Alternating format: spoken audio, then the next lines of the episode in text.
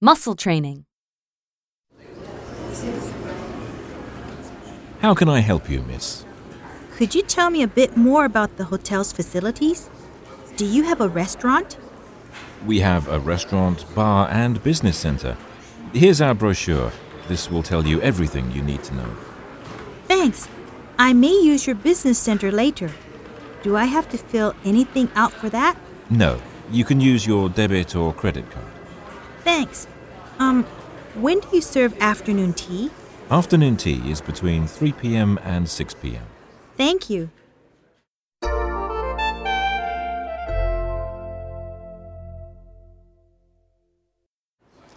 Hi, do you have any information about guided tours, please? Sure, there are a few right here city tours, Thames River tours, double decker tours, a day tour to the Cotswolds.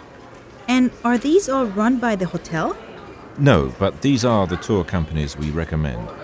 Most of them offer a discount to guests. If you want a tour, we can arrange it for you. Are they expensive? Prices vary. Most of them are under £30, though. The more expensive ones are around £50. Thanks. I'll take these leaflets back to my room and look them over.